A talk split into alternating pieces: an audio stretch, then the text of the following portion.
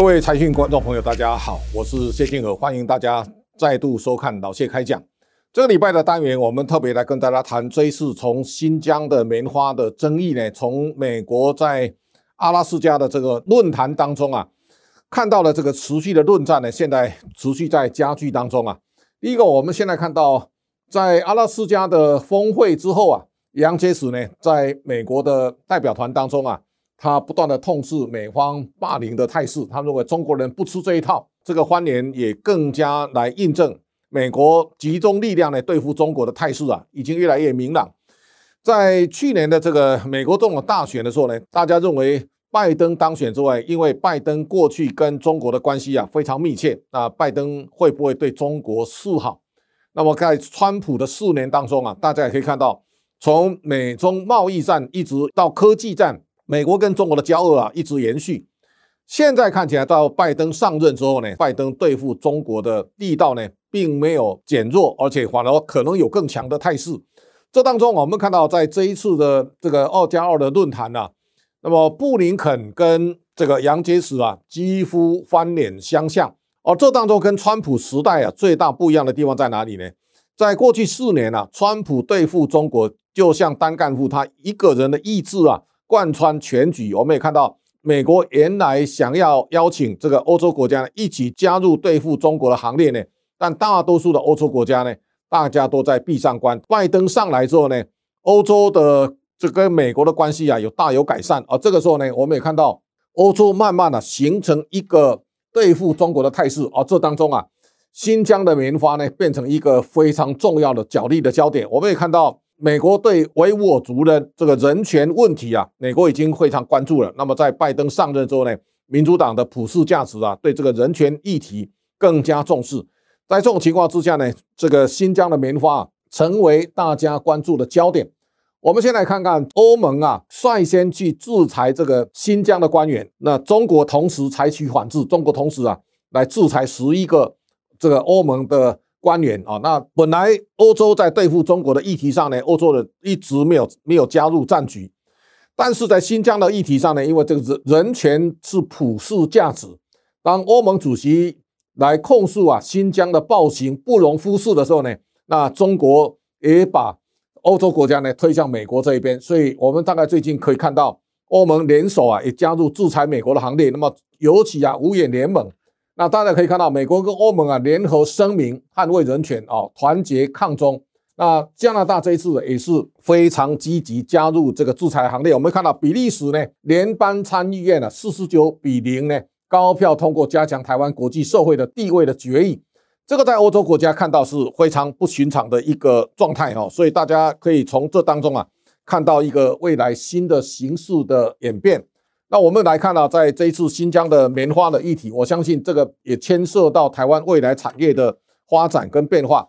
那么在新疆的棉花的一个制裁行动当中呢，台湾有非常多的艺人这次站出来跟国际的品牌大厂来终止代言的关系。所以这个时候大家看到台湾最明显的是我们知名度最高，从彭于晏开始，张钧甯、陈立农到许光汉，那欧阳娜娜，包括在香港的歌手哈，最有名的是陈奕迅，他们都。这一次加入终止欧美品牌的代理，当中国开始制裁欧洲国家的时候呢，首当其冲其实是瑞典的 H&M 哈，同时啊，德国的 Adidas 呢也在这个回合当中啊遭到抵制，那这个时候呢也会增加欧洲国家呢对中国的同仇敌忾。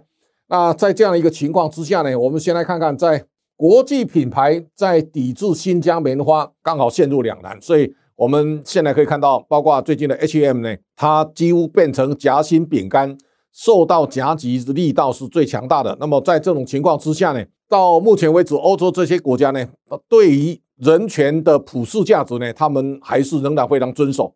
在过去一段时间，国际的品牌服饰大厂，包括鞋业大厂，大家都看中中国的十四亿的市场，所以在过去一段时间碰到敏感话题。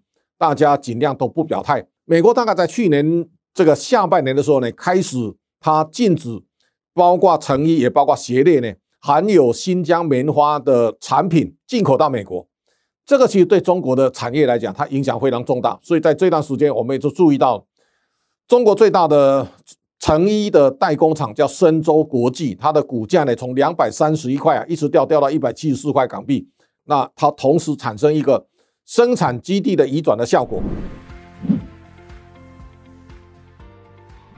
台湾的纺织业呢，突然之间呢，从去年的下半年开始，每一家公司呢获利慢慢逐渐上来。最明显看到一个巨阳呢，巨阳到下半年情况开始好转，巨阳的 EPS 去年缴出九块三毛五的好成绩，股价呢到了两百五了。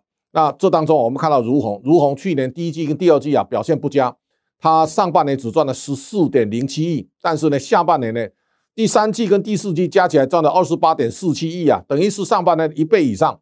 那这个情况也告诉大家，当这一些国际品牌服饰大厂开始把生产基地呢移出来之后呢，台厂在过去一段时间的布局，它这一次刚好攻红其胜，所以大家也可以看到，在美中角力当中啊，台湾其实都变相变成一个受益的国家哦。在过去一段时间，台湾的 notebook 产业当中，生产伺服器的厂商得到非常大的益助，也就是这两年呢，大家都要寻找一个相对比较安全代工的一个生产基地，所以台湾在不管是笔电或不管是在成衣呢，都在这一段美中角力当中啊，相对得到受益。所以大家也知道，我们在去年企业获利非常好，其实最大的一个关键在美中角力当中啊，台湾其实变成一个。相对的受益者，所以我们最近可以看到，当新疆议题炒翻天以后呢，这个全世界啊，它开始形成一个新的阵线，叫做“天下为中”。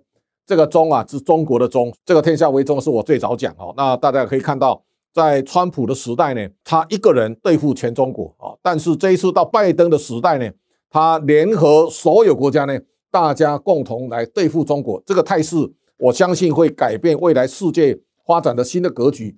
这当中，我们特别来看，最近影响全世界最大的是全世界的投资银行当中啊，大家都在卖中资的股票哈。大家可以看到，韩国的基金经理人呢，他操作的这个公司啊，现在被断头啊，断头以后呢，它影响包括日本的野村呐，包括这个欧洲的瑞士信贷呢，他们都惨遭重大的损失。今年大家看第一季呢，中国股市啊。下跌百分之三点一，哦，这当中啊，在香港挂牌非常多的中资的非常醒目的公司，包括从腾讯到阿里巴巴到美团到比亚迪这一些公司呢，股价其实都跌幅都超过三成。那这个也告诉大家，看起来状况没有那么理想哦。那这个时候呢，大家可以知道，在美国挂牌的 ADR 公司啊，像腾讯音乐啦，或爱奇艺啦，哦，或是这个唯品会呢，他们股价都在很短时间呢，股价腰斩。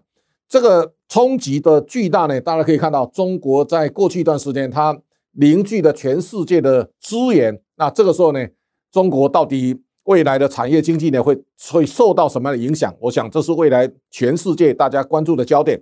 好，回头大家注意到，美国在拜登的新政府上来之后呢，拜登在这个礼拜他有一个非常重要的新的战略，他是。用两兆两千五百亿，如果再把先前的一点九兆的纾困方案加进来，已经四兆多了。这个加起来四兆多美元啊！拜登要进行一个美国历史上最大的基础建设的计划。这个基建计划也包括充电桩啊，包括电动车啦，包括绿色能源，那么都是在美国未来重建当中非常重要的一个。你看到两兆多美元的基建啊，它可能再把企业税拉高到百分之二十八。这当中啊，我们看到拜登的。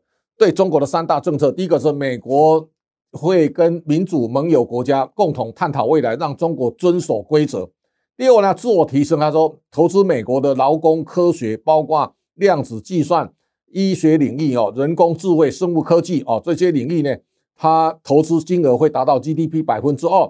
啊，人权上呢，他继续对中国侵犯自由跟人权的行为仗义直言了。这是拜登现在的新政策，他最重要一句话。他说，任内绝对不会让中国超越美国。那这是美国现在最讲的最清楚的一句白话。那拜登的重大建设呢？一千七百四十亿啊，普及电动车跟充电桩啊。那我想这是台湾产业当中啊，大家非常注意的一项。啊，拜登的重要的风力发电呢，它能够设立离岸风力发电厂，大概在纽约长岛到新泽西的沿岸哦，它会大规模新建离岸风电的这个工厂，同时啊。设基金跟贷款哦，设立两二点三兆的美元的港口建设基金哈。那大家看到，美国过去在基础建设上呢是相对力量不够。那这个时候呢，我们可以看到，当美国加大力道建设以后呢，中国能不能在过去像我们所讲的，二零三五或二零三零年，中国的 GDP 会超越美国？我想又到一个关键的时刻了。我们来回顾，在过去这一百年当中啊，美国从第一次世界大战之后呢，成为世界的霸主。俄罗斯一度要挑战美国的霸权哦，在八零年代有美苏冷战，那俄罗斯的 GDP 最大的极限大概追到美国的 GDP 的百分之四十。那么到八零年代的后期呢，我们看到日本崛起，日本的 GDP 呢追到美国的百分之七十。那现在呢，中国的 GDP 啊又到了美国的百分之七十了。美国在这个时候跟中国的摊牌，那这个时候中国能不能继续维持强劲的成长？我想这个时候呢，也是面临一个关键时刻了。那美国贸易代表最近戴奇最近在讲，中国是全球产能过剩重要的元凶。美国的贸易报告呢，几乎把对箭头都对准了中国。那这个也是告诉大家，现在看起来是打群架的时代，等于美国联合。世界其他民主国家呢，大家共同来围堵中国。那中国在习近平的第二个任期当中所喊的，包括厉害的我的国啦，包括中国制造二零二五，也包括一带一路呢，这样的一个企图心呢，它也招招来美国高度的关注。那么从二零一七到现在大概四年，这四年当中啊，川普的执政呢，唤醒了美国人高度的注意。哦，现在大家特别注意到美国人呢。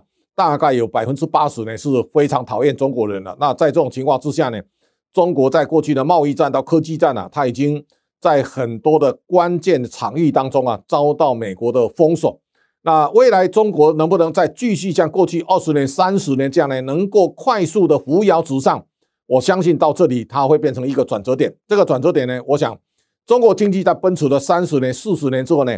它一定会面临一个非常巨大的调整。大家特别注意到，台湾跟中国其实在过去三十年是一个跷跷板的效应。